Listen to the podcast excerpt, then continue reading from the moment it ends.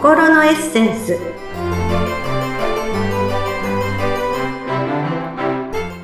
皆様こんにちは。自己開花アドバイザーの中井真理子です。今日もご一緒してくださるのはこの方です。インタビュアーの鈴木沙子です。真理子さん今日もよろしくお願いします。はいよろしくお願いいたします。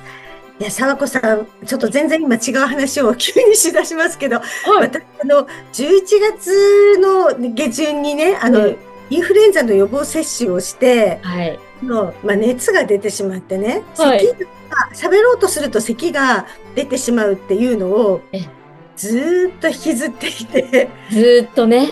ようやく良くなってきたところなんですよね。本当ですか？長かったですね。なので今までそのその11月の下旬から撮ってたあの配信っていつも咳をしないようにしないようにってことをすごくこう、なんて言うんでしょう。気を使って撮っていたので、えー、おっしゃってましたよね。ようやくそれが、なんかそこに気を使わなくても良くなったなっていうのを今急に言いたくなりました。よかったです。あの、いつものね、このエネルギー溢れるこのマリコさんの魅力が、また戻ってくるっていうことですね。ありがとうございます。あまり気づかなかったですけどね。あそうですか。私はすごいそこに、あの、こう、エネルギーを使いすぎていて、ちょっとなんか違うな、声っていつも思ってたんですけど。あ、わかります。気持ちはわかります。ありがとうございます。そこに使わなくてよくなったなっていうのを急に言いたくなってしまって。ありがとうございます。で、気を取り直して、はい。もう3月に入りましたけれども、えー、まあね、どんどん春を感じるね、お知らせも増えてくることだなって言いながら、またこれを撮っているのは2月なのでね、あの、さっき、あの、サコさんにも話しましたが、私が住んでいる札幌はもう雪がしとしとと降っています。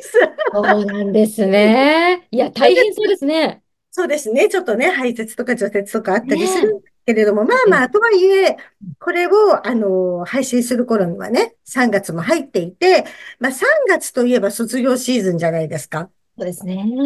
まあ、沢子さんは、まあ私たちはもうね、学生ではないですけれども、例えば、これはもう卒業したいなとか、これはや、やめたいな、みたいなことって何かありますか？ああ、いや、私はすごいなんでしょう。すごい些細なことというか、はいはいはい。夜中にちょっと起きて、はい。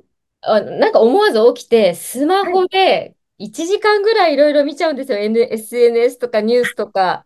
なるほど、わかります。これ、これは本当に良くない習慣だなと思ってやめようと思ってるのに、うんうん、またいつも繰り返してしまうという。そうですね。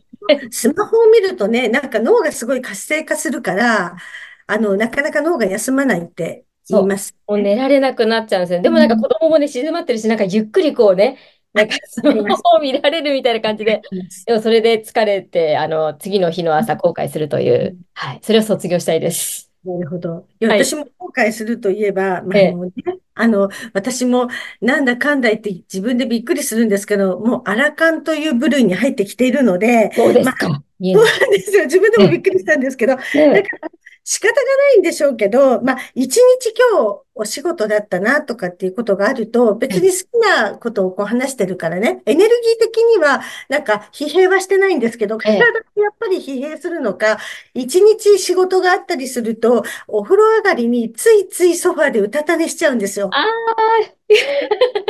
髪の毛も乾かしてない、こう髪の毛にタオルを巻いて、ね、あの、化粧水も何もつけてない。顔は洗顔してますけどね。えー、その感じで、それこそちょっとスマホなんか見ようかななんて思うんでしょうね。えー、スマホはソファーからなだれ落ちて、で、はって気づいたら、なんか家族がこう、あの、はん、なんでしょう、タオルケットとかかけてくれててね。で、もう完全熟睡モードで2時とかに起きるんですよ。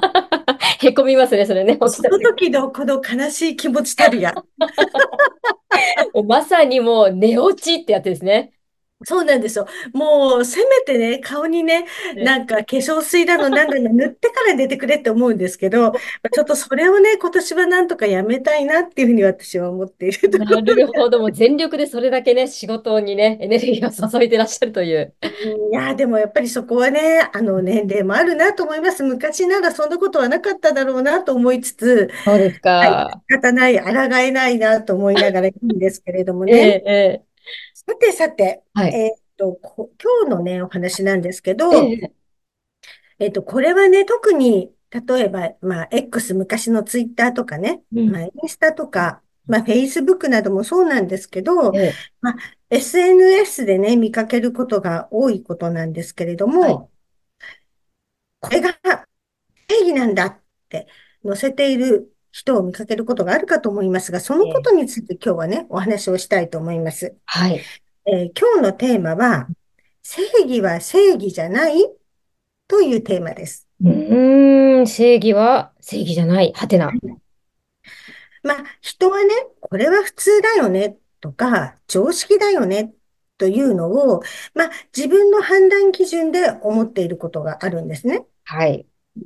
で、その判断基準はどこから出ているかっていうと、まあ、例えば家庭とか学校とか社会とかで、今まで自分が身につけてきた考え方から基準にしてね、それを判断しているんですけれども、まあ、その判断基準自体をとやかく言うつもりは全くないんですよ。はい。もちろんその判断基準がなければ、うん。物事の、まあ、ベースとして何と比較して考えたらいいのってことになるんですから、それは別にとやかく言うつもりはないんですけれども、ええ、ええ。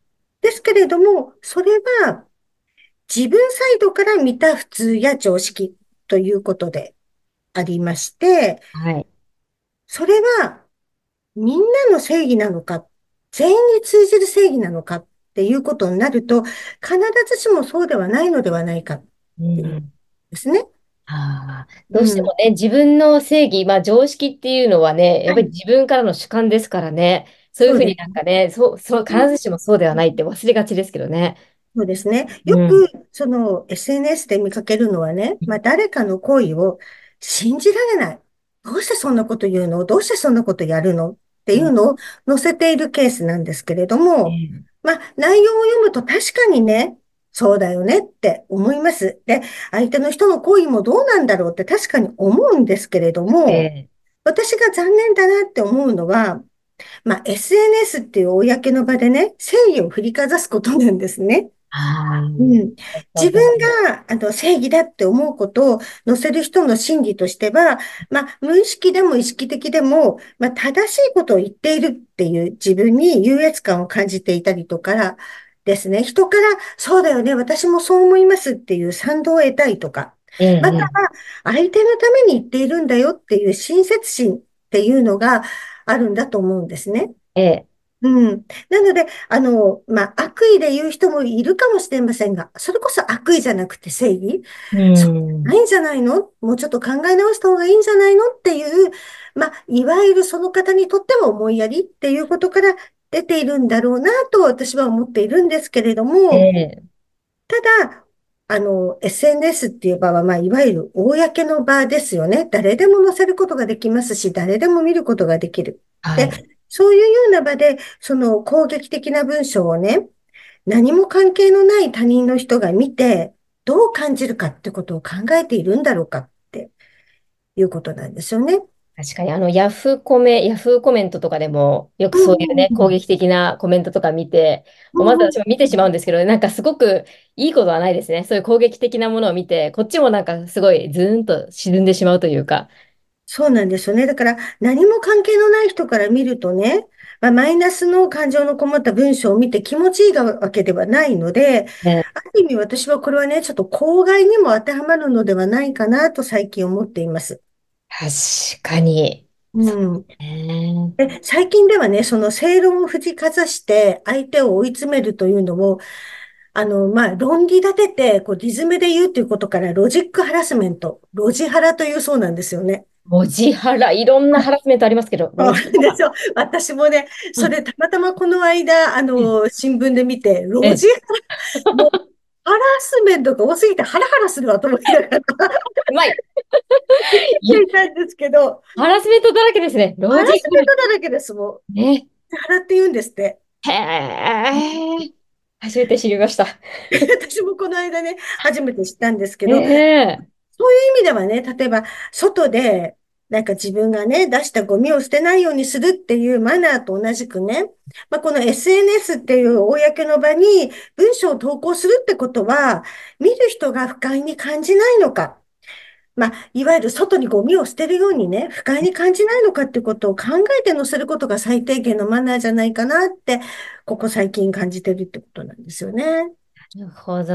まあ本当に公の場ですからね。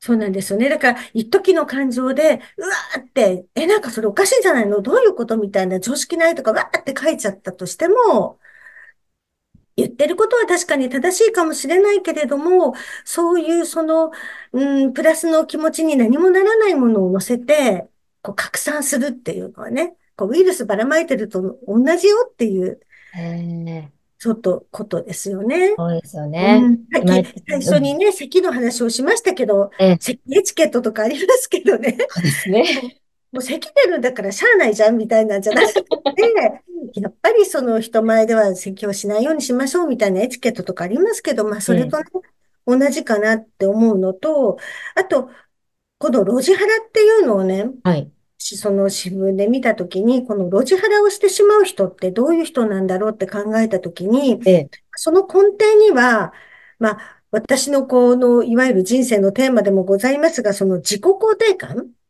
っていうことに通じるかと思って、自己肯定感の、まあ、低い人っていう人は、心が満たされていないっていう状態になりますので、うん、まあ、もし自分がそうだなと思ったら、自分がついついなんかそういうこと SNS で書いちゃいそうだなとか、まあ、書いちゃったっていうことがあったとすれば、まずは自分ファーストで自分を満たしてあげるって時間を持ってあげることが大事だなと思うんですよね。なるほど。満たされていないからどうしてもそういう発信をしてしまうという。承認欲求という先ほどの、そうだよね、私もそう思うっていう賛同を得たいとかね。あと、正しいことを言っているということで、あの、そこにやっぱり承認欲求っていうのが出てしまうので、まあ、ゆっくり休むとかね、好きなことをするとか、まあ、自分が望むことにこう時間を使ってね、自分にゆとりが出てくると、いや、おかしいこと言ってるなっていう人がいても、そこはちょっと一呼吸置いて、おかしいことを言ってるなって受け止めることだけで済むと思うんですよね。あそうでしたね。受け入れるじゃなくて受け止める。そうです、そうです、そうです。そこからまた投げ返すと、キャッチボールじゃないですけど、果てしなく続いてしまうので、嫌ですね。うん、おかしいなこと言ってるなとか、それはちょっとどうかなっていうことがあっても、自分のところで受け止めて、速度割りにする。ええっていうことが大事だなと思うのと、あと、周りにもし、ロジハラの人が私の周りにいるんですっていう人がいたら、もう、同調も否定もしないで、距離を取った方がいいと思うんですよ。そうですね。はい、もうディスタンス、ディスタンスですね。ディスタンスで、本当そう、本当ですね。で、ディスタンス取ることによって、もう自分の心も穏やかになるし、そこから離れるってことが大事になるかなって思うんですよね。もう今の時代ならではのテーマという感じですね。そうですね。だからやっぱり自分の気持ちを大切にするのと同じぐらい、周りの人の気持ちも思いやれる。そのためにはやっぱりゆとりっていうことが必要なのかな。なので、SNS とかでそういうことがね、増えているっていうのは、もしかすると、まあコロナ禍も経て、また社会が新しい社会になってきてね、まあ忙しくなってきてるので、なんとなくここの心のゆとりを感じられない人が増えてるのかなっていうのを思ったので、今日はちょっとこのね、正義について話してみようかなと思いました。あ皆さんも今一度ね、あの、立ち止まって考えるきっかけになればと思います。本日は正義は正義じゃないというテーマでお話しいただきました。はい。マリコさん、今回もありがとうございました。ありがとうございました。